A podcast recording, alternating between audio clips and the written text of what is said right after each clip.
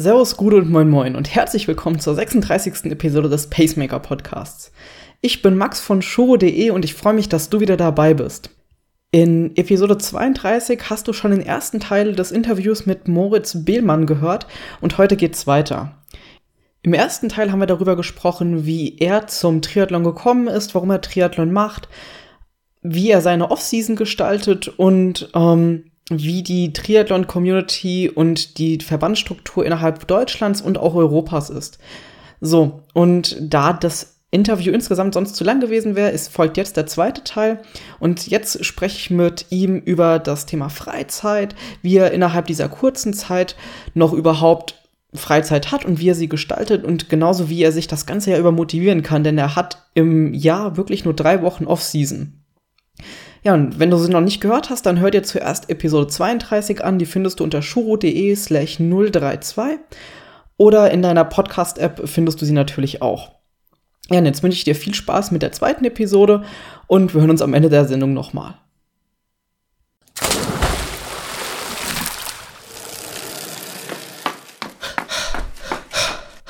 Pacemaker, der Podcast, der dich ans Ziel bringt. Ähm, kommen wir wieder zurück hm. zu dir. Ähm, du hast ja erzählt, dass du eigentlich das ganze Jahr über trainierst. Hast du off, Off-Season irgendwann? ja, ich habe Off-Season. Sie ist nicht mehr weit. Es ist noch drei Wochen, ne, zwei Wochen noch. Ich bin sehr froh darüber. Also wir haben gerade Ende August. ja. Und wie lange ist die dann? Drei Wochen. Bis Anfang Oktober. Ja, ich und freue mich drauf. Vor allem, ich mache drei Wochen nichts. Also wirklich gar nichts. Es ist sehr schön. Das heißt, du gehst dann richtig in die Breite. Ja, total. Das kann man ja Gott sei Dank beim Podcast nicht sehen. Wir ähm, machen vorher nachher Bilder. Ja, ja. Nee, ähm, das ist sehr wichtig. Also Off-Season ist wirklich wichtig, weil man dann äh, sowohl für den Kopf als auch für den, für den Körper. Also ich glaube vom Körper her, klar, ich bin jetzt müde, das ist auch wirklich, aber wenn man jetzt so, ich sag mal, eine Woche Pause macht, dann ist man eigentlich vom Körper wieder fit. Aber der Kopf ist einfach das Problem. Wenn man so viel trainiert, dann muss man wirklich mit dem Kopf reingehen und ähm, ja, das ist, das ist so der Punkt, warum, warum man es auf jeden Fall machen sollte. Und man macht dann auch mal, natürlich, ich bleibe jetzt nicht die ganze Zeit im Bett liegen, ne? Also es ist vielleicht zwei, drei Tage, aber sonst. nee, also man muss sich dann schon auch so, so Sachen machen. Da kann man auch mal Freunde treffen, die vielleicht während der Saison ein bisschen zu kurz gekommen sind oder auch äh, mal ins Kino gehen oder auch mal bouldern. Ich äh, kletter sehr gern. Ähm, oh ja. Dass man sowas dann mal macht, ne? Also, ähm, Bloß nicht verletzen, das ist ganz wichtig. nicht Fußball spielen. Bloß kein Fußball spielen, gibt es nur Kreuzbandrisse. Und Judo. Und, ja, und Judo. Das heißt, du hast dann nur drei Wochen im Jahr von diesen 52, 53 Wochen, wo du nicht trainierst. Ja. Wie hältst du das aus? ich scheine recht robust zu sein. Nein, also es ist einfach, es ist alles das Geheimnis einer klugen Trainingssteuerung. Das ist einfach so der Punkt. Also, ja, aber du, du trainierst ja auch sieben Tage in der Woche. Ja, aber es gibt ja schon, also das, was ich jetzt so dargestellt habe, das ist so eine, eine wirklich Belastungswoche. Ja, es gibt natürlich dann schon eine Regenerationswoche, Klar. wo man auch Ruhetage hat. Man muss natürlich auch mal Ruhetage einbauen. Ja, und äh, es ist auch nicht jede Einheit voll intensiv. Man sagt ja dann so, ich gehe dann auch mal eine Stunde locker laufen oder 50 Minuten. Das reicht mhm. ja dann auch. Ähm, das ist einfach so der Punkt. Also man muss, man muss eine gescheite Trainingssteuerung haben. Es ist sehr gut, wenn man am Ende auch wirklich mal kaputt ist nach den drei Wochen. Dann ist man auch wirklich mal fertig mit der Welt. Das Wichtigste ist, dass man in der Entspannungswoche nicht krank wird. Das ist immer so der, der, der beste Punkt, krank zu werden. Ähm, und was mir einfach hilft, immer wieder auch so vom Kopf her für die Motivation, immer wieder so kleine Wettkämpfe reinbauen. Ne? Also immer so auch im Winter dann einfach mal ein paar Läufe mitzumachen oder ähm, so ein Swim and Run hier in Darmstadt ist ja auch immer mit dabei oder ja, einfach dann auch beim Training dir ein paar Punkte setzen. Also wenn es 400 Meter Tests sind oder 800 Meter Tests äh, beim Schwimmen, dass du die dann mal schneller schwimmst. Also immer wieder so kleine Punkte setzen. Ähm, natürlich dann kann man auch mit dem Trainingslager nochmal arbeiten und ja, das, ist das heißt, du setzt dir über die ganze Saison, um die Motivation auch aufrecht zu erhalten, ähm, immer wieder Hochpunkte, beziehungsweise immer wieder so, so Special ja, in, ins Training oder wie sieht ich hab, das aus? Also äh, erstmal so für die Motivation. Ich habe äh, vor, vor der Saison oder das wird jetzt auch wieder in meiner Offseason passieren. Das ist zum Beispiel auch ein Punkt, wo man die Offseason gut nutzen kann, ist die Planung der nächsten Saison. Mhm. Und ich habe mir zum Beispiel jetzt für diese Saison habe ich mir so einen Chart gemacht, habe gesagt, so das sind meine Höhepunkte, das sind meine Ziele, habe das so dargestellt mit so einer roten Kurve. Die ging immer hoch und runter mit Regeneration und allem Möglichen. Und ähm, die hingen bei mir im Zimmer. Also quasi jeden Morgen, wenn ich da aufgestanden bin, auf der Waage stand, habe mir das angeguckt. So, und das ist natürlich so ein Punkt, ich weiß dann immer, wofür ich trainiere. Und ich glaube, das ist so das Wichtigste. Ähm, wenn man weiß, wofür man trainiert, dann ist man auch motiviert. Und ähm, auch wenn es dann mal so schwer fällt, so gerade im Winter, wenn es so nasskalt ist, also das ist so das schlimmste Wetter, so 5 Grad und Regen. Aber auch die, auch die Wettkämpfe, wenn die Wettkämpfe noch irgendwie Monate weit weg sind. Ja, aber Anfang das, des Jahres, ja, Frühling. aber das, das, das geht eigentlich schon. Also ich sag mal so, bei mir ist immer so eher das Schlimmste äh, ist so der Dezember. Danach geht es eigentlich wieder, weil dann werden die Tage länger. das ist gut. Mhm. Aber ähm, ja, also trotzdem, ich, ich weiß nicht, ob das ich weiß nicht, ob ich da anders bin, aber ich kann mich da eigentlich immer ganz gut orientieren oder ganz gut motivieren. Und ich setze mir eben im Trainingslager immer eigentlich auch ganz gute Impulse. Also das ist so für mich auch wichtig, dass ich nochmal in die Sonne komme. Ja. Das heißt, du bist dann im Frühjahr dann für wie viele Wochen dann? Dieses Mal war ich einen Monat weg auf Teneriffa. Sehr ähm. angenehm. Die schlimmste Zeit hier übersprungen. Ja, es war erst im April. Also das heißt, es war ah, schon eigentlich zu spät. Es war schon wieder schön hier. Ähm, ja, trotzdem, also dadurch, dass ich beim Tenerife Top Training gearbeitet habe, die mich auch weiterhin unterstützen, das ist wirklich toll. Ähm, haben sie gesagt, hier, ich kann da immer hinkommen, auch kostenlos trainieren und das ist natürlich eine tolle Unterstützung und ähm, das habe ich dann eben dieses Jahr im April gemacht für einen Monat und äh, das tut dann auch einfach gut. Man muss einfach, ich denke, es ist immer ganz wichtig, man muss einfach wissen, was einem gut tut. Ähm, das ist bei mir auch zum Beispiel, ich gehe dann auch im Winter gerne mal in die Sauna oder so, dass man einfach da auch mal entspannt, ja, oder dass man dann auch wenn man, wenn man wirklich merkt, so, okay, man braucht eine Pause. Das ist auch wichtig, weil mhm. wenn man, wenn man zwar auf dem Trainingsplan hat, stehen hat, so, du musst jetzt Radfahren oder laufen oder schwimmen, aber man wirklich merkt, es geht heute nicht, dann geht's heute nicht. Meine Güte. Also, es ist, für mich ist es, ich weiß, vielleicht werden jetzt mir Trainer äh, sagen, oh, das geht überhaupt nicht, aber für mich ist es dann so, wenn ich geistig vor allem nicht mehr kann, dann muss ich mir auch die Pause nehmen. Aber wann merkst du das? Ist das, das weil häufig hast du ja so, also ich habe häufig so mhm. oder häufiger mal so Tage, wo ich merke so, ich habe jetzt keinen Bock auf Training. Mhm. Ist das dann bei dir eher so kein Bock oder so? Ich habe keine so dieses Gefühl von Energielosigkeit. Ja, es ist eher Energielosigkeit, weil Bock ist wieder so ein Motivationspunkt. Also wenn ich wirklich sage, ich habe keine Lust darauf, dann muss ich gucken, ob das wirklich das Richtige ist, was ich gerade mache. Weil ich habe so den, den, den Anspruch an mein Leben, dass ich immer das mache, was mir, was mir Spaß macht, was ich Lust. Deswegen bin ich Journalist geworden, weil ich Journalismus interessant finde, weil ich genau das machen möchte, weil ich Leute begeistern möchte mit meinen Kommentaren, mit meiner Moderation. Aber ähm, diese, diese Antriebslosigkeit, Energielosigkeit, das ist eher so der Punkt. Das, das merkt man, das ist ein ganz anderes Gefühl. Das ist so ein Gefühl von, es ist echt schwierig zu beschreiben, aber es ist so, wo es wirklich gar nicht mehr geht. Es geht wirklich nicht mehr. Es kommt auch manchmal mitten im Training. Ich bin auch schon mal nach dem Schwimmtraining rausgegangen, also mitten im Schwimmtraining rausgegangen, habe gesagt, es geht nicht mehr. bei jedem Zug quält man sich und das ist dann nicht der richtige Punkt. Das hat nichts mit Lust, Lustlosigkeit zu tun, das hat wirklich was mit Energie zu tun. Und dann lege ich mich lieber hin, schlafe 14 Stunden und dann geht es mir wieder gut. das reicht dir dann auch ja, ja, oder man macht einen Tag Pause oder so. Also der, man muss auch davon wegkommen, bei diesen Zielen, natürlich ist ein Ziel immer wichtig, aber wenn ich jetzt auch auf Langdistanz denke, wenn sich ein, für einen Ironman angemeldet hat und man dann drei Monate vorher mal einen Tag nicht den Trainingsplan einhalten kann, dann geht davon die Welt nicht unter. Dann werde ich nicht deswegen äh, vom Rad fallen. Ja, ganz genau. Das ist einfach der Punkt. Also dann muss ich auf meinen Körper hören und der Körper sagt mir das schon ganz genau, was er will. Also, aber das verrät dir keine Uhr. Nee, nee, Weil nein, ich, ich bin, nein, ich bin, ich bin ein ganz großer Verfechter davon, eben körperbetont, bezieh also, also beziehungsweise körperbewusstes Training zu machen, indem du eben, ja, auf den Körper hörst, wie du sagst, ey, wenn es in einem Training gerade nicht geht, dann sage ich auch, es geht einfach gerade ja. nicht. Ähm, aber das kannst du ja, glaube ich, erst, das merkst du ja erst, wenn du ein gewisses Körpergefühl hast, oder nicht? Ja, aber ganz wichtig ist, man muss nochmal unterscheiden zwischen körperlich und geistig.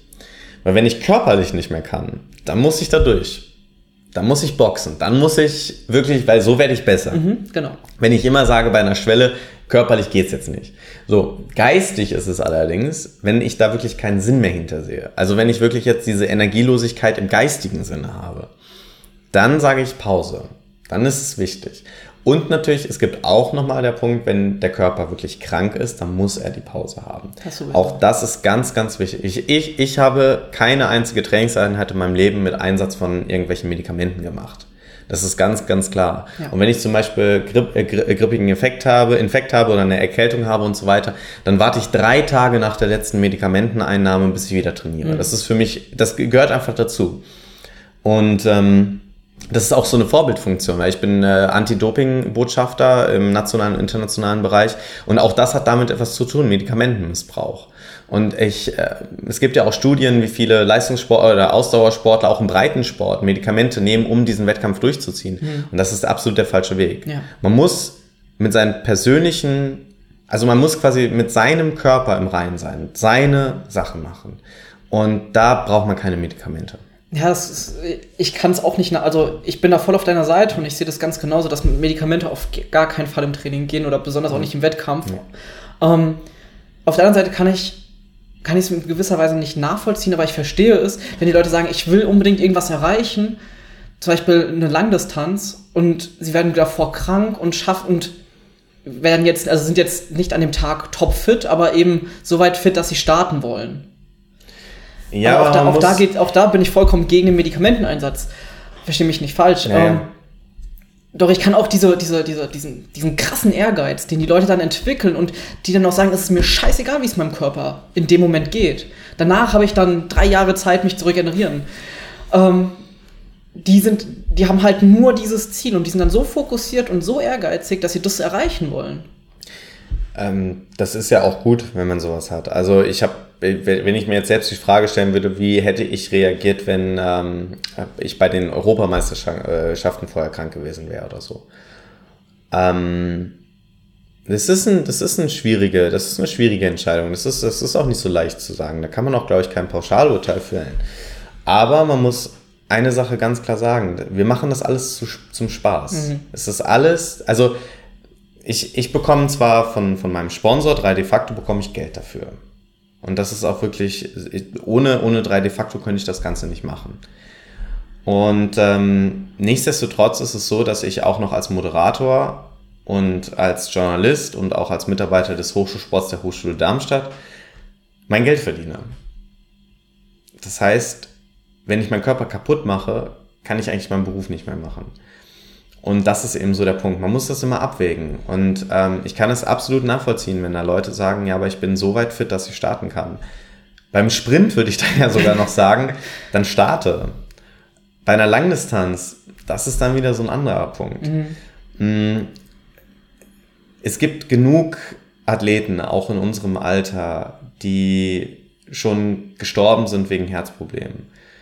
Ähm, und da muss ich wirklich sagen, also Leute, da besser aufpassen. Dann lieber, ja, also auch wenn es bei einer Langdistanz sind es dann eben 500 Euro, die man investiert hat.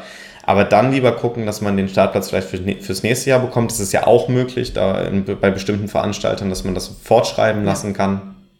Dann wirklich lieber sagen, wenn ich topfit bin. Also, ja. Sehr guter Appell. Da stehe ich, steh ich voll dahinter. Ähm, du bist ja, oder wenn du so viel trainierst, besonders zweimal am Tag. Wenn man das einmal am Tag macht, am Stück, okay, das geht ja noch irgendwie, aber du trainierst dann wahrscheinlich morgens und ja. nachmittags. Ja. Was machst du in der, Re oder hast du noch irgendwie Freizeit oder ein anderes Leben, außer, schlafen, außer, außer schlafen, arbeiten und morgens und nachmittags trainieren? Ja, es ist natürlich schon schwierig. Also bin ich auch ganz ehrlich, so in der, in der Saison ist das wirklich, wirklich schwierig. Also man muss natürlich dann gucken, wie man das auch plant. Man muss natürlich auch gucken, wie man das mit den äh, Freunden abklärt und so. Also äh, in der Saison kann man auch nicht mal abends feiern gehen oder so, das ist ganz klar. Ähm, Würdest du sagen, du bist ein sehr strukturierter Mensch? Manchmal wäre es lieber, mehr.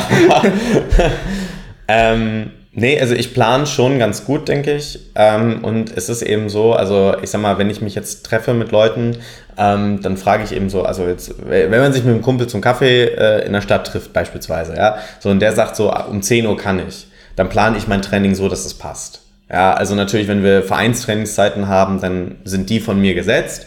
Aber das andere Training, was ich darüber hinaus mache, das kann ich ja so variieren und so anpassen. Ja, vor allem im Sommer, wenn es früh hell wird, lange hell ist, dann ist es einfacher. Im Winter ist es natürlich schon schwieriger. Äh, dann immer schön mit Licht laufen, immer schön mit Licht fahren. Ähm, das, das heißt, wir haben uns jetzt um elf getroffen. Ja. Ähm, das heißt, du hast vorher schon eine Trainingseinheit gehabt? Ja, ich war heute Morgen schon locker laufen. Was heißt locker laufen? Äh, zehn Kilometer. Ja, ich hatte am Sonntag Wettkampf, deswegen ich muss erstmal das Laktat aus den Beinen bringen. Nee, 10 Kilometer, 5er Schnitt war heute. Okay, und nachmittags dann noch? Äh, heute äh, Nachmittag darf ich wieder in den Kraftraum, da freue ich mich drauf. Äh, ist quasi so wieder der Anfang der Off-Season so ein bisschen. Also ich habe jetzt mhm. noch den 10-Freunde-Triathlon jetzt hier in Darmstadt, das ist jetzt so ein schöner Abschluss für drei de facto und äh, jetzt geht es so langsam Richtung Off-Season und äh, das heißt, ich darf heute Abend wieder in den Kraftraum. Okay, und so machst du das eigentlich jedes Mal, wenn jemand was will von ja, dir oder genau. wenn du was irgendwie machen willst, dann ja, kriegst, genau, du, das, kriegst genau. du das schon irgendwie hin. Ja, das, also da bin ich auch meinem, meinem Arbeitgeber, äh, also der Hochschule Darmstadt, sehr, sehr dankbar, weil ähm, die geben mir da auch freie Hand. Also die erstens sind sie auch froh, wenn der Hochschulsport gut repräsentiert wird und ähm, geben mir dann da auch freie Hand zu sagen, so hier, dann und dann passt es mir, dann und dann können wir uns treffen und ich mache viel von hier zu Hause und ähm, das ist natürlich perfekt und auch die Moderation oder auch meine journalistischen Tätigkeiten, die kann ich mir auch gut planen. Ja, und das ist, das ist eben perfekt. Also da kann ich sagen, so, jetzt hier an dem Wochenende kann ich, äh, da kann ich nicht und hier äh, unter der Woche könnte ich da und ja. Hast du da irgendwie ein System, was du dir geschaffen hast in den letzten Monaten? Ein System? Nee. Ja, zum Beispiel irgendwie, ich habe das eine ganze Zeit lang so gemacht, dass ich rote Termine hatte, die ich nicht verschieben so. konnte, gelbe, die nee. waren variabel. nee, irgendwie nicht. Ich mache das so. Ich mache das irgendwie so. Das, das geht schon irgendwie. Irgendwie am, nur am, dann am Kalender oder auch merkst du dir das einfach alles? Beides. Also ich schreibe mir jetzt, also so unseren Termin habe ich mir jetzt gemerkt. Okay. Ähm, ich schreibe mir das eigentlich nicht so in den Kalender. Also so langfristige Sachen, jetzt zum Beispiel heute hatte ich ein Gespräch für eine Moderation am 1. November. Ähm, da, sowas schreibe ich mir in den Kalender, klar, natürlich. Mhm. Ja, ähm, weil das ist ja auch beruflich, das ist ja auch wichtig und so weiter und so fort. Aber ja, sonst mache ich das eigentlich so im Kopf. Okay, du bist ja schon eher ein Kopfarbeiter. Kopfarbeiter. Also als wenn, Journalist. Als Journalist, da, da, da, bist du meistens eher mit den Gedanken irgendwie. Kognitiv, ja. Ähm, wenn du jetzt. Also du hast mich noch nie bei einer Moderation gesehen. Ich, äh, oder kommentieren. Ich äh, kommentiere sehr körperbetont, wurde mir gesagt. ich springe auch häufiger auf, wenn Deutschland gewinnt. ja. Ähm, wenn du jetzt so intensives Training hast, wie, wie ja. das ist ja auch also das, das raubt ja auch eine gewisse Energie, die du, die du mental eben nicht mehr zur Verfügung hast, oder? Ja. Wie, wie kriegst du das alles noch irgendwie hin? Weil da habe ich auch, da merke ich halt auch teilweise, dass ich, dass ich durch, den, durch das Training danach einfach mal, besonders wenn es eben intensive und längere Einheiten sind, dass ich danach zwei, drei, vier Stunden platt bin. Da habe ich keinen Bock jetzt irgendwie mich an den Laptop zu setzen oder und einen Artikel zu schreiben oder irgendwas zu machen. Da, da bin ich dann eher dann, ich lese was, ich gucke mir irgendeine eine Serie an oder sowas, aber wirklich produktiv sein, das kriege ich nicht hin. Und besonders wenn du das jetzt zweimal am Tag sowas Belastendes hast, jetzt in der, in der, in der, in der späteren Phase der Saison, dann, dann ist das ja wirklich sehr belastend. Ich glaube, dass es äh, bei mir eher anders ist, weil für mich der Sport auch als ich Judo gemacht habe, für mich ist Sport immer auch ein bisschen, hat das was mit Abschalten zu tun. Also ich trenne das eigentlich. Also vielleicht kann man das so ein bisschen ähm, sehen, dass es zwei mentale Depots gibt. Das eine Depot ist quasi so fürs Arbeiten und das andere ist für den Sport. Und ähm, natürlich gibt es Situationen, wo man, wo man dann nicht mehr so fit ist. Ähm, aber eigentlich, also jetzt beispielsweise, ich habe ein Praktikum ja vergangenes Jahr im November beim ZDF gemacht, oder November, Dezember, und auch da habe ich ja dann morgens trainiert. Äh, teilweise im, im ZDF-eigenen Kraftraum oder äh, war vorher laufen oder äh, dann danach schwimmen oder sonst was. Und ähm, da habe ich eigentlich eher gemerkt, dass der Sport mir da eigentlich auch hilft, das Ganze so zu verarbeiten oder so. Ne? Also einfach, um den Kopf wieder frei zu bekommen.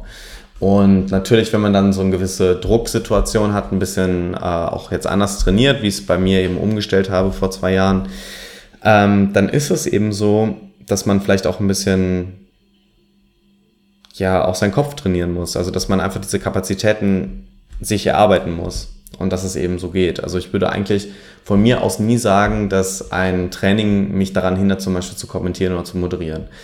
Ähm, wenn ich jetzt beispielsweise die Weltmeisterschaften im Judo kommentiere, das sind sieben Tage am Stück, spreche ich acht Stunden am Tag. Kommentiere, darf natürlich auch kein Schwachsinn dabei sein. Und äh, das ist schon echt anstrengend. Aber danach gehe ich am liebsten laufen oder mache auch ein Intervalltraining, das ist kein Problem. Also du machst dann auch intensiv Sport. Ja, ja. Also nicht ein lockeres Läufchen, nee, nee, sondern nee, nach, nee, nee. so zum also Abschalten. Auch schwimmen ganz gerne. Das kann ich schon nachvollziehen, ja. zu sagen, ich mache, ich gehe eine Stunde oder zwei oder anderthalb Stunden gerade mal vielleicht ja. noch laufen, locker, da kann ich, da kann ich auch super gut äh, entspannen und abschalten und mir kommen auch super viele neue Ideen. Aber nach einem Intervalltraining oder nach einem, nach einem harten Dauerlauf oder sowas, das ist dann halt schon wieder was anderes. Ja, aber das geht bei mir eigentlich. Also da, das, das ist auch so gerade in diesen, wenn ich wirklich eine hohe Belastung von der Arbeit habe, dann nochmal wirklich den Körper auch zu fordern. Das ist, glaube ich, so der Punkt. Also wenn ich geistig gefordert bin, du sagst, ich mache vor allem geistige Arbeit hm. und dann eben hinten raus den Körper nochmal zu fordern, super. Okay. Spannend. Weil da versuche ich gerade auch so hinzukommen irgendwie. Ich weiß nicht, vielleicht ist da einfach Glück. Also das hast du dir auch nicht irgendwie angeeignet in den letzten... Na, vielleicht habe ich es ein bisschen trainiert. Ich weiß es nicht. Also ich hatte da eigentlich... Ich habe mir, wenn ich ganz ehrlich bin, auch noch nie die Frage gestellt, ob das... Äh, das irgendeinen Einfluss auf meine kognitive Arbeitsfähigkeit hat. Du fühlst dich aber auch nicht so nö, platt danach, nö, weil du kommst nö. dann nach Hause nach einem angenommen harten Intervalltraining. Ja, dann dusche ich dann, ja erstmal, dann ist ja, okay, es, dann, dann esse ich meistens was. Und, ja, aber dann, dann, bist du so weit fit, dass du ja. dich auch an, an ja, aber, dran setzen kannst. Ja, aber dann kann ich es ja auch wieder planen. Da sind wir wieder bei meiner sehr schönen Arbeitszeitenplanung. Äh, weil wenn ich dann noch meine, ja gut, dann gehe ich eine Stunde nochmal pennen, dann gehe ich nochmal eine Stunde pennen. Also das ist auch ganz schön, ich kann sehr schnell einschlafen. Und überall, das ist auch sehr gut. Ja, mit dem Känguru, da geht das schon ziemlich gut. ja, sehr zu empfehlen. Wie heißt das? Känguru-Chroniken? Känguru-Chroniken, ja, ja. Und Känguru-Manifest und Känguru-Offenbarung von Marc-Uwe Kling. Kann man nur empfehlen. Aber nicht zum Einschlafen. Doch, ist, doch. Ist, ist, zu, ist zu lustig. um, ähm, ja, was machst du denn so in der Freizeit, wenn du jetzt ja, aus, außer arbeiten und schlafen? Ähm, ja, also Freizeit ist, ich habe ich hab ein Patenkind, ähm, was ich echt äh, sehr gerne sehe. Also es macht echt Spaß. Ähm, ist gerade drei Jahre alt, ist jetzt in den Kindergarten gekommen und das macht schon sehr, sehr viel Spaß, dann Zeit mit ihm zu verbringen, natürlich mit der Familie, ähm, dann auch mit Freunden. Äh, einfach mal auch ganz gerne auch Freunde aus einem komplett anderen Umfeld. Also dass man da auch wirklich auch da mal den Kopf frei bekommt. Ähm, aus, der, aus der Uni oder auch vom Judo her, das ist das schon ganz cool. Ähm, ja, und sonst, ich habe es ja eigentlich schon gesagt, einfach auch mal Filme gucken, lesen, bouldern. Ähm, Zwischen dem Sport und noch ein bisschen Freunde, Sport machen. Ja, genau. Freunde treffen. Also so eigentlich das, was man, was man normal auch macht. Ne? Also ist das, ich glaube, dass da meine, dass mein, mein Freizeitleben ist, glaube ich, sehr langweilig. naja. Also ich gehe, ich gehe sehr selten auf Partys und so. Das, da habe ich einfach keine Zeit für. Und ich würde, glaube ich, auch deutlich lieber mal so viel, viel mehr in Kabarett reingehen oder auch so Theater oder auch mal zu, zu Konzerten gehen. Aber da fehlt mir dann so äh, auch die Zeit oder das Geld und ja, vielleicht nächstes Mal. Also. also das ist wirklich sowas, was du vermisst auch irgendwie. Oder generell vermisst du irgendwie sowas im Sport oder durch den, durch den vielen Sport in der Freizeit? Oder? Ich glaube, wenn ich was vermissen würde, würde ich es nicht machen. Ähm, die Frage, also das ist schon, es ist eine sehr oft gestellte Frage, weil das natürlich auch so in, in der Jugend so ein Punkt ist. Ähm, zum Beispiel, ich trinke ja überhaupt gar keinen Alkohol. Ich habe noch nie in meinem Leben Alkohol getrunken. Und äh, gerade so, wenn man Anfang 20 ist, dann fragen viele Leute, ja, aber wie war denn dann so deine, deine Jugend, deine Pubertät? Wie war das denn in der Schule und so? Ja, also wenn ich jetzt zurückblicke, ich habe eben andere, ich habe andere Prioritäten gesetzt, andere Aspekte. Mhm. Und ich glaube, dass, also ich bin, ich bin jetzt 27, ich war bei fünf verschiedenen Olympischen Spielen in verschiedensten Funktionen. Ähm, nur nicht als Sportler. das wird auch nicht passieren. Aber ähm, das, das erlebt zu haben, den internationalen Austausch zu haben. Ich war bei einer Universiade, das sind die Olympischen Spiele der Studierenden. Ich war beim EOF, das ist European Youth Olympic äh, Winter Festival in Brasov. Ich war äh, bei verschiedenen Austauschprogrammen mit dabei und da habe ich so viel äh, gelernt. Ich habe auch im Ehrenamt so viel mitgenommen von so vielen verschiedenen Personen und habe auch selbst Persönlichkeitsentwicklung betrieben. Das ist eben auch ganz, ganz wichtig, dass man sich selbst entwickeln kann. Und ich glaube, dass äh, ich deswegen sage, ich vermisse nichts und ich bereue auch nichts. Äh, ich habe eben meinen eigenen Weg gefunden. Und so ist es im Triathlon auch. Was meinst du mit Persönlichkeitsentwicklung? Naja, schlussendlich, man muss, man muss ja sehen. Ähm, ich glaube, jeder so in der Pubertät hat die Phase, äh, wo man noch nicht so ganz genau weiß, wer man ist. Ja, also ähm, wenn man wenn man ähm, erstmal erwachsen wird, wenn man sagt, okay, ich möchte, das möchte ich in meinem Leben erreichen. Das sind für mich wichtige Sachen. Vor allem die Werteentwicklung, das ist ganz, ganz wichtig. Was sind denn deine Werte? Meine Werte. Ich finde natürlich Toleranz ist unglaublich wichtig, Internationalität ist unglaublich wichtig, also Offenheit. Ähm, es ist, es ist für mich, für mich ist es nicht relevant, wo die Leute herkommen. Ähm, ich würde auch nie sagen, ich bin äh, blühender Deutscher. Es ist mir egal. Also ich bin zwar in Deutschland geboren, ich lebe in Deutschland, ich spreche Deutsch, aber mittlerweile spreche ich auch Englisch und Spanisch und äh, das ist mir dann eigentlich auch egal. Also ähm, wo die Leute dann herkommen. Und das ist, das ist so ein Punkt. Ich finde sehr, sehr wichtig, dass Respekt dabei ist. Äh, Bescheidenheit ist ganz wichtig. Ähm, was bringt es mir, wenn ich durch die Welt laufe und sage, ich bin der Geilste äh, auf der Welt, ja? und dann äh, ist es nicht so oder dann, dann, dann bin ich eben ein Arschloch, auf gut Deutsch gesagt. Ja? Und ähm, das ist so, für, für mich sind das so die Punkte, die wichtig sind. Und natürlich dann auch in der Freundschaft, wenn man Freunde hat, dass man sich auf die verlassen kann. Ich bin vielleicht nicht der, der sich tagtäglich meldet. Aber wenn natürlich ein Freund dann kommt und ein Problem hat, dann bin ich da und das wissen auch äh, meine Freunde. Und das sind so die Punkte, die ich gelernt habe, auch im Ehrenamt und vor allem im Ehrenamt eben Selbstbewusstsein. Ähm, ich habe mich mit 16 schon vor 1000 Leuten hingestellt auf der Bühne und habe moderiert. Ähm, das hat mir unglaublich viel gegeben. Das hat mir, wow. hat mir, hat mich unglaub, hat mir unglaublich viel geholfen auch. Und ähm, gerade wenn man vielleicht, wenn man vielleicht eben anders ist. Also gerade wenn man in der Schule sagt, man trinkt keinen Alkohol oder gerade wenn man sagt, man ist immer unterwegs. Gerade wenn man äh, zum Beispiel vor meinem Abitur, ich war in Vancouver bei den Olympischen Spielen mit dem Deutschen Olympischen Jugendlager, da war ich vor den Vor-Abi-Klausuren einfach mal drei Wochen in Kanada. Äh, denken natürlich auch Leute bei mir aus der Stufe, na, was ist denn mit dem kaputt? Ja, also ich habe dann auch übrigens die Klausur über Cassandra 4 Minus geschrieben. Ah, das war meine schlechteste deutsche LK-Klausur. Aber ähm, war aber auch ein schlechtes Buch. Aber äh, nee, auf jeden Fall ist das eben so der Punkt, wo man, wo man sich dann äh, entwickelt und wo man dann weitergeht. Und äh, das ist das so der Punkt. Ja. Keine Fragen mehr. Ich bin, bin gerade krass. Besonders so als, das, als Teenager das durchzumachen, ist, glaube ich, sehr hart so diesen eigenen Weg zu gehen und eben nicht, nicht so wie jeder andere das, das zu machen. Ja, ja. Eben, wie du sagst, auch mit dem Alkohol zum Beispiel. Das ist ja nur ein Punkt dann von vielen. Oder auch eben das viele Reisen. Das können viele nicht nachvollziehen. Und ich glaube, viele sind dann eben auch eher distanziert, oder? Ja, schon. Also ich sag mal so, die Schulzeit, meine Schulzeit war nicht die schönste Schulzeit des Lebens. Also, also es war, äh, war teilweise schwierig, klar, natürlich. Und auch äh, bei den, bei den Abi-Partys und sonst was, dann ist man eben nicht dabei. Dann ist das so. Ähm, aber schlussendlich, meine Güte, vielleicht lag es auch daran, dass ich im Ehrenamt vor allem mit Leuten zu tun hatte, die älter waren als ich. Ähm, die waren gut vier, fünf Jahre älter als ich und dann ist es gar nicht mehr so das große Problem, wenn man mhm. keinen Alkohol trinkt. Dann wird man nicht dazu gezwungen quasi. Also dann, dann akzeptieren die das eigentlich. Das heißt, du hast dir eigentlich deine, deine Community oder deine Freunde eben außerhalb der Schule gesucht, beziehungsweise da ja. gefunden. Ja, ja, das auf jeden Fall. Also der, der Sport und da muss ich wirklich sagen, also Erik Görz, der Jugend- und Bildungsreferent vom Nordrhein-Westfälischen Judo-Verband, hatte 2006 die Idee, ein Jugendsprecherteam auf die Beine zu stellen. Und dieses Jugendsprecherteam, das ist, das, das war, das war meine, meine Rettung auch, ne? Also auch aus Telchte rauszukommen, also ein kleines, kleines Dorf zwischen Münster und Warendorf und, ähm, ja, äh, wie gesagt, wer hätte das gedacht, dass ich dann im, im Laufe der Zeit mit Hilfe des ehrenamtlichen Engagements, mit Hilfe dieser Position, die ich dann auch nachher hatte, ähm, zu den Olympischen Spielen fahren darf, äh, zur Universiade fahren darf. Das sind alles so Steps, die ich sehr jung schon erreicht habe, die aber mir eben in dieser Persönlichkeitsentwicklung weitergeholfen haben. Ne?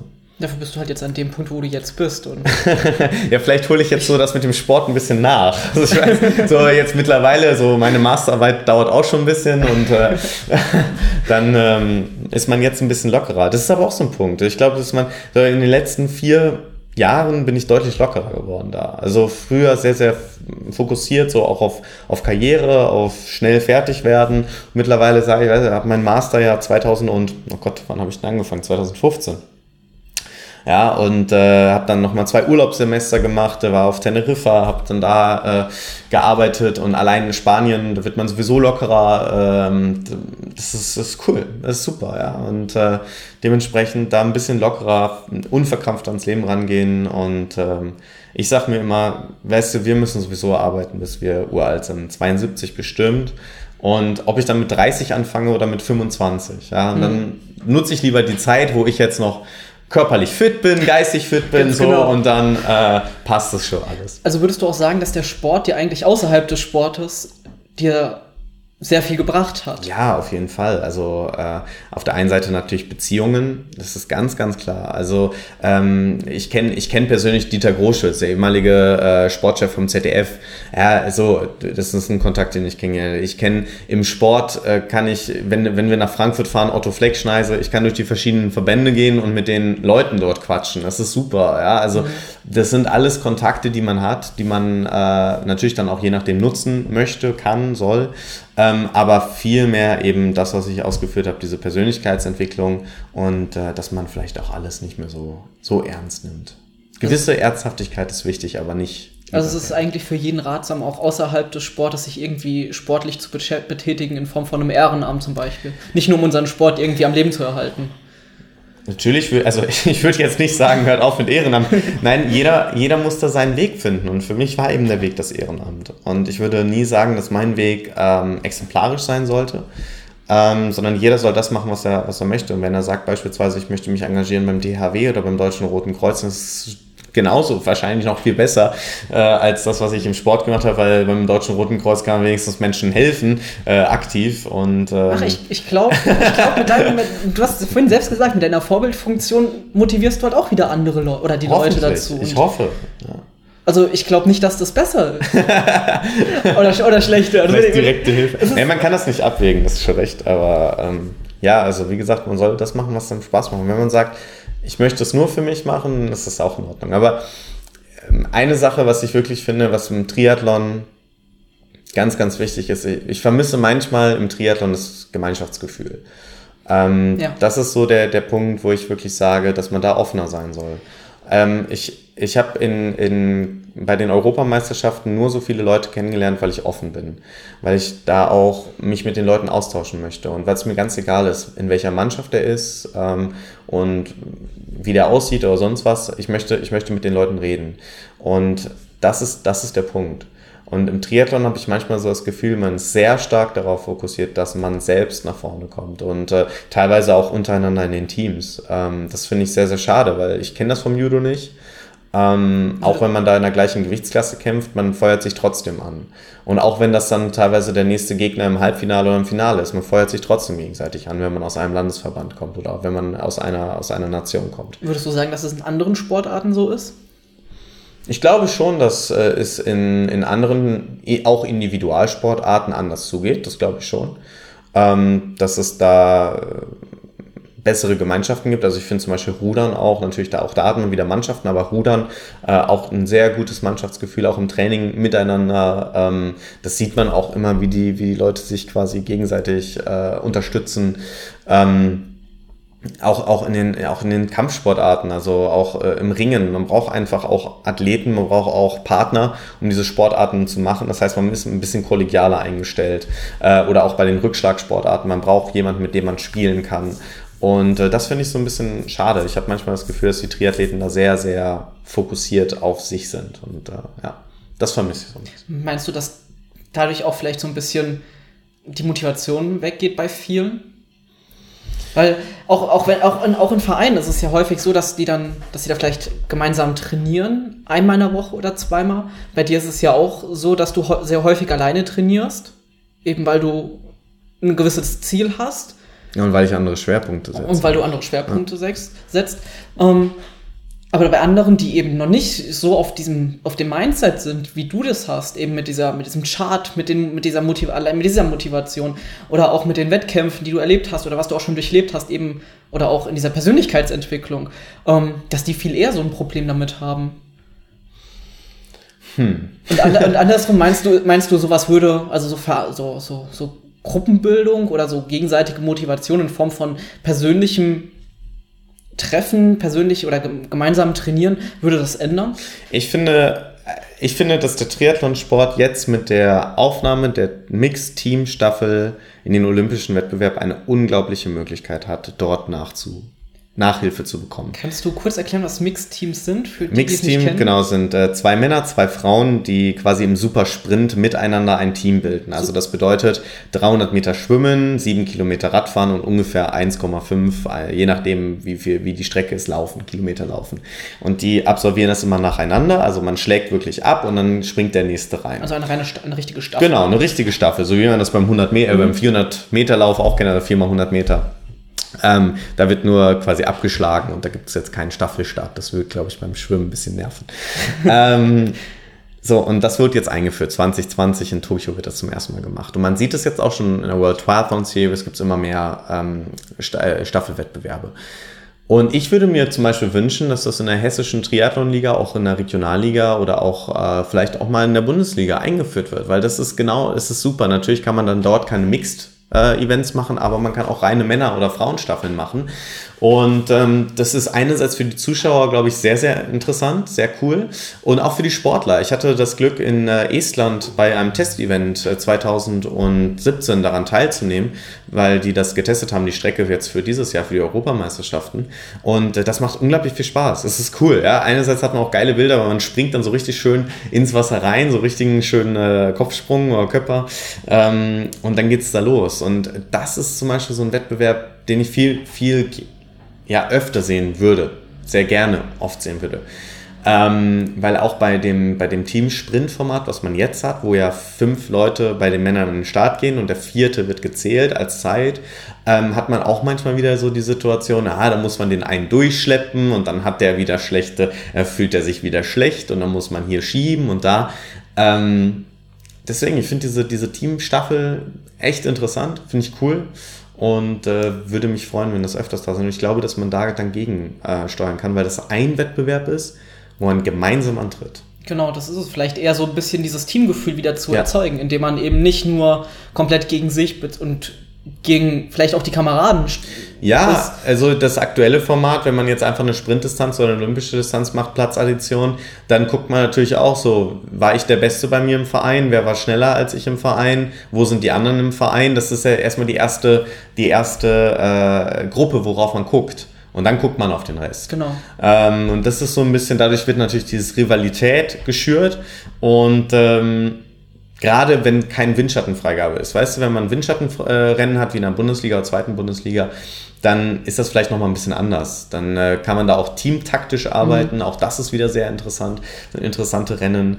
Ähm, aber jetzt in dem, in dem Fall würde ich mir da einfach viel mehr wünschen, mehr Teamwettbewerbe. Weil wir suchen hier das beste Team und nicht die besten Einzelsportler. Und äh, ja, also für mich die perfekte Saison wäre ein Sprint, eine Olympisch, ein Teamsprint und einmal so eine Staffel.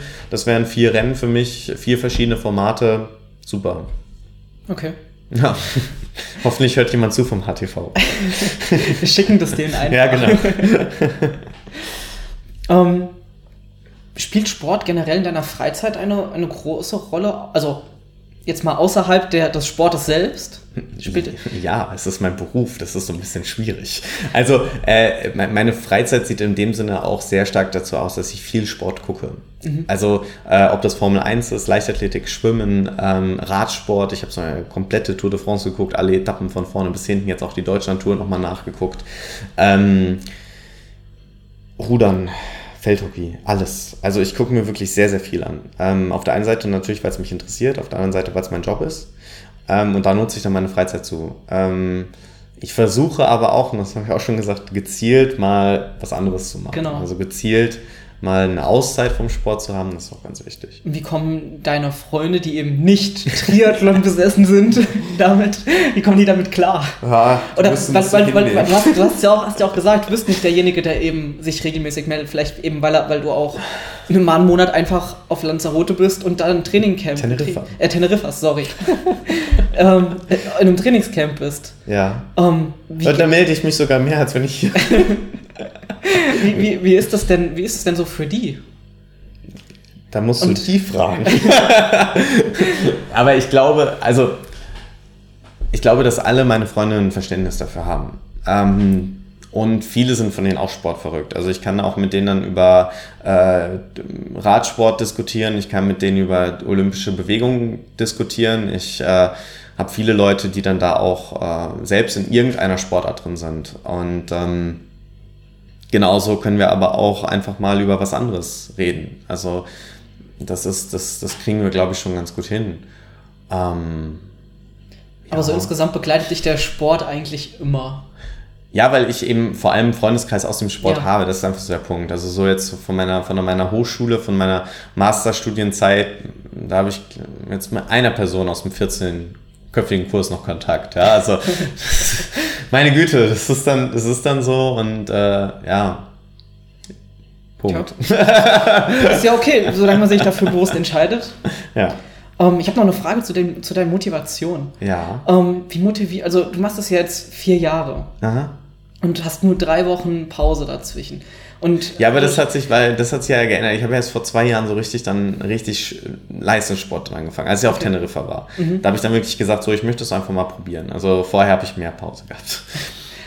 Ja, aber wie schaffst du das denn, dich so zu motivieren, dass du es halt so lange durchziehst auch und auch immer wieder neue Ziele zu stecken? Weil du hast ja Du hast ja fürs nächste Jahr hast du ja bestimmt gewisse neue Ziele. Ja. Die da wären? Also nächstes Jahr möchte ich bei den Europameisterschaften der Sprintdistanz in Kasan ähm, sehr gerne eine Medaille holen, was mir ja dieses Jahr nicht geschafft habe. Äh, dort habe ich ja einen fünften Platz gemacht. Ähm, ich glaube, dass ich die olympische Distanz nächstes Jahr ein bisschen hinten anstellen werde. Also ich werde zu der EM nach Wert fahren. Ähm, gehe aber nicht davon aus, dass es ein gutes Resultat ist. So nach meinen Planungen, was jetzt der Verstand ist, würde das so die einzige olympische Distanz bleiben, die ich äh, mache. Ähm, weil ich dann nämlich wirklich den vollen Fokus auf den 26.08., das nächstes Jahr nämlich die Weltmeisterschaft in der Sprintdistanz in Lausanne, legen möchte. Und ähm, da wäre wirklich so ein Top-10-Ergebnis mein Ziel. Okay. Hast du danach noch Ziele? Äh, für über 2019 hinaus. Ja, ja natürlich. ich möchte eine WM-Medaille holen, 2020. okay, also Edmonton. 2019 WM-Medaille, äh, Top 10 und 2020 dann Top 3. Ja, das Gute ist, ich habe ja erst vor kurzem angefangen, das heißt, alle Trainer bescheinigen mir noch ein großes Steigerungspotenzial. ich hoffe, dass sie recht haben. Ähm, ich glaube, meine größte Schwäche ist wirklich so aktuell das Radfahren. Ähm, ich glaube auch, dass ich da großen, großen Verbesserungsbedarf noch habe. Ähm, und ja, Edmonton 2020 äh, wird bestimmt eine schöne Reise, ist ja in Kanada. Das wäre schön, wenn es da am Ende eine Medaille wird. Ähm, natürlich auch bei den Europameisterschaften gut abzuschneiden, das ist immer der Punkt. Auch bei den deutschen Meisterschaften, das sind so, so diese Fixpunkte, wo man sich orientiert. Äh, es hat mir dieses Jahr unglaublich viel Spaß gemacht. Das ist einfach der Punkt. Also, ich, wenn ich jetzt gemerkt hätte, es macht mir keinen Spaß, dann hätte ich wahrscheinlich andere Ziele mir gesetzt. Aber es hat mir unglaublich viel Spaß gemacht und deswegen ganz klar EM, die beiden und dann WM Sprintdistanz in Lausanne in der Schweiz. Äh, ist auch unglaublich schön dort. Ähm, kann man auch gleich noch Urlaub hinten dranhängen. ähm, ja, das sind, so, das sind so dann die Ziele. Okay. Und was machst du, wenn du jetzt mal. Hast du irgendwie Motivationstiefs überhaupt? Oder ja. bist, du, bist du immer irgendwie Vollgas, jeden Morgen Nein. geil? Ich habe ja schon gesagt, vor allem im Winter finde ich das ja. schwierig. Ähm, aber. Was machst du da, wenn du sowas hast? Da hilft mir eigentlich dann so diese, diese Zielsache oder da hilft mir auch dann eben dadurch, dass, wie gesagt, dass ich viele Freunde im Sport habe, wird man ja auch dann generell wieder motiviert. Dann wird man, also ich sehe ja immer, was Kaidi beispielsweise macht, ich sehe, was Hans macht, ich sehe, was äh, Jack macht, was Christoph und Erwin machen und allein dann wird man einfach nochmal motiviert. Ne? Dann kriegt man nochmal so einen, so, einen, so einen Punkt oder dann spricht man auch, dann schreibt man dir einfach mal an, hey, wie geht's euch? Wie sieht's bei euch aus? Und äh, das hilft mir eigentlich dann auch schon wieder. Also hauptsächlich dein Umfeld. Ja.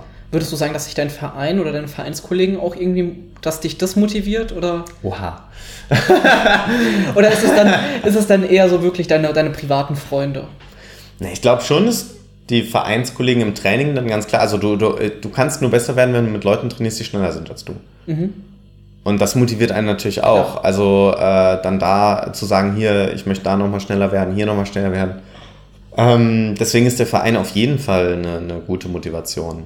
Ähm, aber ich würde, glaube ich, jetzt keinen aus meinem Verein anrufen, wenn ich im Bett liege und sage, ich müsste jetzt laufen. Kannst du mich bitte mal motivieren? Ich glaube, das würde ich nicht machen. Aber das machst du dann, machst du Nein, das mache ich auch nicht mit anderen. Jetzt sag mir doch mal. Nee, nee, nee. Nee, da muss ich dann schon selbst durch. Aber ja. Also du beißt dann meistens die Zähne einfach zusammen und ziehst das Training dann ja. durch, weil du einfach einen Trainingsplan hast. Ja, ja. Ja. Okay. also, der, also ist der Trainingsplan dein Motivator eigentlich? Nee, ich schon selbst. Weil ein Stück Papier kann mich nicht motivieren. Also ich muss mich schon selbst dann motivieren. Aber das kriege ich schon irgendwie hin. Also ja, ich habe es ja schon ein bisschen ausgeführt. Wenn, wenn diese, diese geistige, geistige und körperliche Situation, das ist so der Punkt. Mhm. Ja. Also äh, man muss dann mal im Gleichgewicht sein, aber für mich trotzdem ist die Motivation dann da und deswegen auch hier die, das Bild, was ich mir gemacht habe, visualisieren, die Ziele visualisieren, äh, immer wieder sozusagen und natürlich ist es, ey, bei mir im Zimmer hängt eine EM-Medaille. Das ist Motivation genug. Ja, so und dann passt es auch. Okay. Gut, letzte Frage. Ah, ja. Ähm, Hast du irgendwelche Tipps? Tipps. Du hattest jetzt anderthalb Stunden Zeit, dir Gedanken zu machen.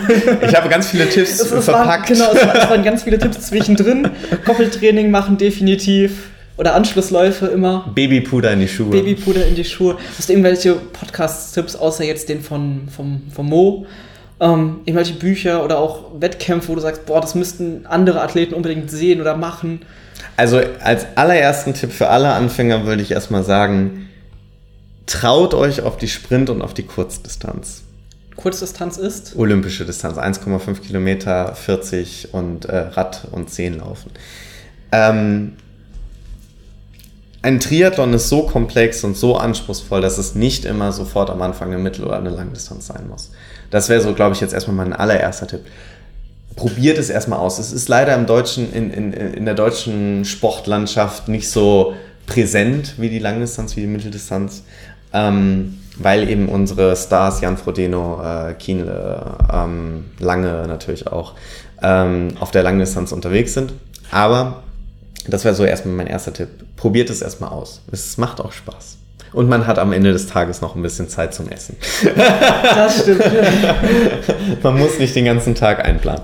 Richtig. Ähm, Genau, das war ja so der erste Punkt. Der zweite Punkt, äh, ich habe selbst schwimmen gelernt, indem ich wirklich drei Monate lang jeden Tag ins Wasser gegangen bin. Nehmt euch dafür Zeit. Ähm, das Schwimmen, man wird deutlich besser. Man, es ist einfach so. Und was ich ganz wichtig finde, man muss Schwimmen als Teil des Triathlons akzeptieren ich rege mich immer über Triathleten auf, die zu mir sagen, ja, aber für mich ist äh, Radfahren und Laufen das, was Triathlon ausmacht, weil Schwimmen ist die erste Disziplin. Man sollte immer gut auch im Schwimmen sein und äh, auch da was investieren. Ich weiß, es ist nicht leicht, aber man sollte immer daran denken, dass es ein sehr, sehr wichtiger Bestandteil des Triathlons ist. Es geht los beim Startschuss und nicht erst nach der T1. Dann bei den Wettkämpfen schwierig jetzt. Ich habe ja schon gesagt, bei Sprint und äh, Kurzdistanz ist es jetzt nicht so, dass man äh, quasi äh, landschaftlich so viel sieht.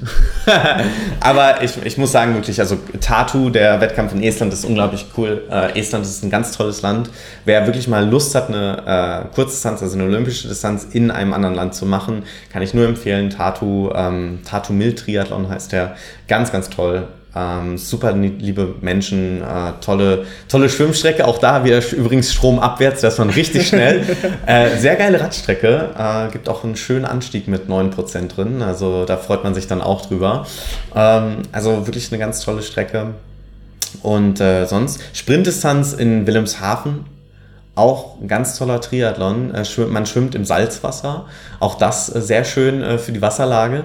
Und ähm, dann hat man vor allem eine sehr geile Laufstrecke. Die ist nämlich am, am Deich entlang. Also man läuft quasi am Meer, an der Nordsee. Und je nachdem, wie gerade die äh, Tide ist, also quasi ähm, Flut oder Ebbe, hat man auch wirklich eine schön, schöne, schöne Sache. Und äh, vielleicht hier in der Gegend, oh Gott, was ist denn hier in der Gegend so mein Lieblingstriathlon? Das ist eine sehr gute Frage. Oh. Ich weiß es wirklich nicht. So zum Start mache ich ganz gerne Fulda. Das ist ein schöner Triathlon oben. Schwimmt man zwar im, im Becken, aber ist auch gut. Wenn man sich richtig töten möchte, kann man auch gerne nach Waldeck gehen. da ist eine sehr anspruchsvolle äh, Radstrecke und Laufstrecke, aber ja, das wären so die, die Wettkämpfe hier jetzt um den Dreh. Ja. Okay.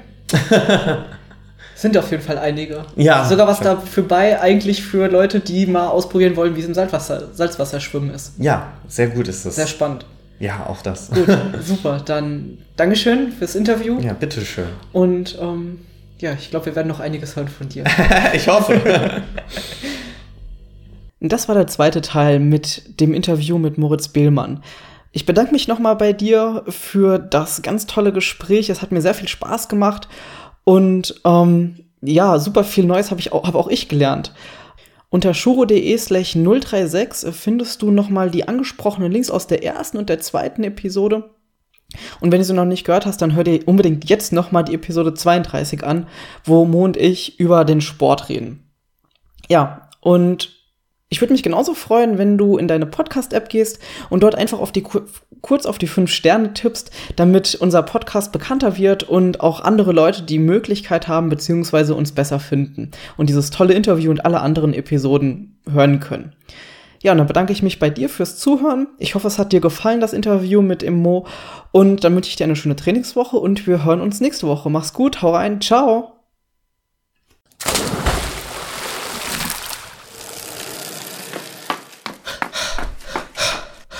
Pacemaker, der Podcast, der dich ans Ziel bringt.